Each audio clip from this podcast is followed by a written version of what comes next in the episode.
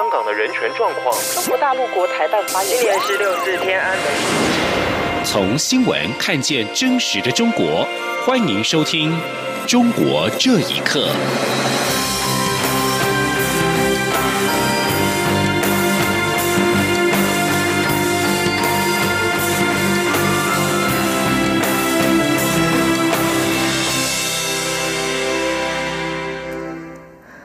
各位好，欢迎收听《中国这一刻》。台湾未能出席日前在北京举行的世卫组织 WHO 流感疫苗选注会议，让今年能否参与世界卫生大会 （WHA） 也受到关注。外交部今天表示，正积极善用已经取得的良好动能，持续结合民间及国际有我力量，争取受邀出席。外交部也呼吁世卫组织正视台湾的贡献，尽快针对接纳台湾的参与，做出务实可行的安排。记者王兆坤报。卫福部六号表示，将与外交部紧密联系，希望未来能确保我方专家顺利出席世卫组织专家会议。而医师工会全国联合会也呼吁世卫组织，一定要让台湾参加今年五月举行的世卫大会，别让台湾成为全球防疫漏洞。外交部重申，台湾从一九九七年开始推动参与世卫组织，在政府及民间锲而不舍共同努力下。国际社会的支持大幅增加，而我方专业、务实、有贡献的推案诉求，也获得国际社会高度肯定及赞扬，充分证明民主台湾不孤单。外交部发言人李宪章说：“外交部呼吁世界卫生组织正视台湾在国际医卫体系所能做出的贡献，以及台湾参与世界卫生大会所获的国际支持。”尽快就接纳台湾参与，做出务实可行的安排。今年一月底举行的世卫组织执行委员会会议，美国与日本都有挺台动作，不少友邦更坚定表达对台湾参与世卫组织的支持。外交部再次强调，一定会善用目前得到的良好动能，继续结合民间及国际有我力量，积极争取受邀以观察员身份出席世卫大会。以及参与世卫组织的会议机制及活动。中央广播电台记者王兆坤台北采访报道。针对台湾缺席日前在北京举办的世卫组织北半球季节性流感疫苗选注会议，立委邱泰元、陈敬敏、中华民国医师工会全国联合会、台大医师黄立明今天共同召开记者会，郑重向世卫组织和中国呼吁：台湾人民的健康人权不容被忽略。应邀出席的卫福部机关署副署长罗一军表示，我方专家若能在会议现场参与讨论，会比事后透过友好国家。的专家取得资料更好，所以未来会与外交部紧密联系，敦促世卫组织可以及早提出邀请，让我方专家可以出席会议。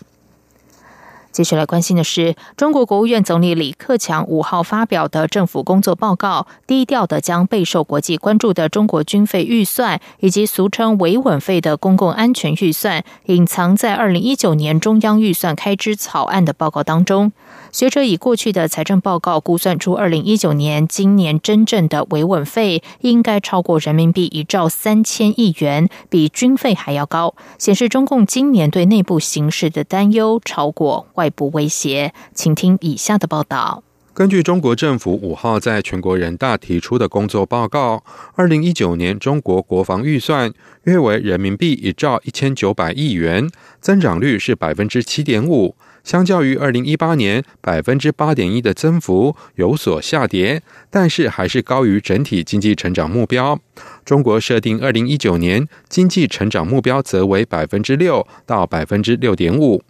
中国军事专家立峰五号接受自由亚洲电台访问时表示，中国过往以巨额军费采购了大量军备，需要时间消化；而军改之后，军队编制缩减，可以减少部分开支，加上经济环境转差，所以可以预期军费增长率会有所下降。但即使是如此，军费增长率仍然高于 GDP 增速。而外界关注的另一个数字是俗称维稳费的公共安全预算。当中列明，二零一九年中央本级的公共安全预算为一千七百九十七点八亿元，增长百分之五点六；但二零一八年的公共安全支出为一千九百九十一点一亿元，今年的增长从何而来？长期研究中共维稳费的香港浸会大学新闻系高级讲师吕炳全受访时指出，从二零一四年开始，中国官方就不再公布全国的维稳费数字，只公布中央的公共安全预算。吕炳全以中央跟地方财政预算报告以及官媒新华网发布的国家账本解读，估算二零一九年的全国维稳费预算应该超过人民币一兆三千亿元，比军费还要高。显示中共今年对内部形势的担忧超过外部威胁。吕炳全说：“这个可以解释的，因为今年新中国啊国庆七十周年，加上六四啊四十周年，即将增压。”那个六十周年，还有法轮功为中南海二十周年等等这些纪念日吧，还有国内这个经济家庭压力非常大，国内这个加大去维稳的，可以反映就是中国官方对于国内的那个形势呢啊，觉得不太乐观。吕炳全指出，从二零一零年到二零一六年。维稳费都出现超支情况，二零一九年最终的维稳费开支有可能会更高。以上新闻由央广整理报道。中国国家发展改革委员会副主任宁吉喆今天在中国全国人大举行的记者会上说，本届人大会议将审议外商投资法草案，新法将禁止政府机构要求外国企业转让技术机密，以此交换市场准入。被誉为橡皮图章的本届中国人大会议预计将通过这项法律草案。尽管中国当局一再表示不会插手中国企业和外国企业之间的商业协议，美中之间贸易摩擦的一个关键就是美国指责中国强迫美国企业技术转让。令记者承诺，在人大会议立法通过外商投资法之后，中国国家发改委将狠抓遵照执行。美国贸易代表莱特海泽上星期在美国国会作证时表示，美中贸易协定必须包括中国的重大结构性改变和强化执行力度，而不仅仅是中国购买更多的美国产品。总部设在美国纽约的国际人权组织“人权观察”四号发布新闻稿指出，中国政府应该废止不经审判就把性工作者关押两年之久的收容教育制度，并且废除其他所有形式的任意羁押。有律师认为，收容教育办法的颁发违反了中国立法法的规定，其内容对轻微刑事犯罪重判重罚也是极不公平的。请听以下的报道。根据中国国务院一九九三年颁发的《卖淫嫖娼人员收容教育办法》，公安机关不经法庭审判，就可以对卖淫嫖娼人员羁押六个月到两年。人权观察中国研究员王亚秋五号接受自由亚洲电台访问时指出，这种政府未经审判就随意羁押人的做法，既违反中国宪法，也违反国际人权法的规定。被收容教育的人还常常遭受虐待。北京律师陈海认为，卖淫嫖娼人员收容教育办法还违反了中国立法法的规定。他说：“你按照我们宪法的规定，还有立法法的规定，对人身自由的限制呢，只有法律才能规定。就全国人大、中国法律形式、其他机构、国务院各部委都无权来做出这样的决定。”陈海认为，公安机关根据国务院的条文。对很多不构成刑事犯罪的人限制人身自由两年，超过了刑法对轻微刑事犯罪的处罚。这种无罪重判重罚的做法，除了程序上违法以外，也是极不公平的。王亚秋指出，除了收容教育，中国还应该废除其他所有形式的任意羁押。他说：“比如说现在比较经常使用的那个监视居住啊，你也不是经过审判就可以把人羁押。”是六个六个月，然后把双规废除之后，又出现了个留置，这个也是任意羁押。那还有，比如说就是上访的人，把他关到黑监狱，这种都是任意羁押。那还有，当然新疆那个在教育营，这这个是大规模的，完全没有法律依据的，呃，任意羁押。新京报五号报道，广东政协委员朱征夫关于废止收容教育制度的提案，今年一月得到全国人大常委会答复，指出启动废止收容教育制度的时机已经成熟。不过，法律学者滕彪认为，如果其他形式的任意羁押仍在中国广泛存在，仅废止收容教育，其进步的意义将非常有限。央广新闻整理报道。一首文革模式的红歌《习总书记恩情永不忘》，最近在网络上广为流传，但是却被当局迅速的全网删除。有评论认为，中国越来越依靠文革化的管制方式，但是大部分民众对文化大革命抱持负面态度，因此北京虽然大幅左转，但仍然不希望民众有文革再来的感觉。请听以下的报道。香港《明报》报道，习总书记恩情永不忘这首歌曲三号发表，很快在中国的微信上流传，但也很快就被全网删除。原因是可能存在涉嫌不当使用国家机关、国家机关工作人员名义或形象的表示内容。香港媒体人董令华表示，这首歌可能是超越了中央规定的歌颂规格。他说。中共中央出不是出了一个关于加强党的政治建设的意见吗？这里面已经提到了，就是不能搞什么低级红、高级黑，就是那个肉麻吹捧啊！你这个时候还拼命在那里拍的时候，反而让人家觉得是像文革吧？那么肯定是被中央封杀。此外，新华社五号高调发文，要求全国人民把雷锋精神传承下去。雷锋是中国人民解放军因公殉职时年仅二十二岁，一直被中共塑造成党员革命象征与模范。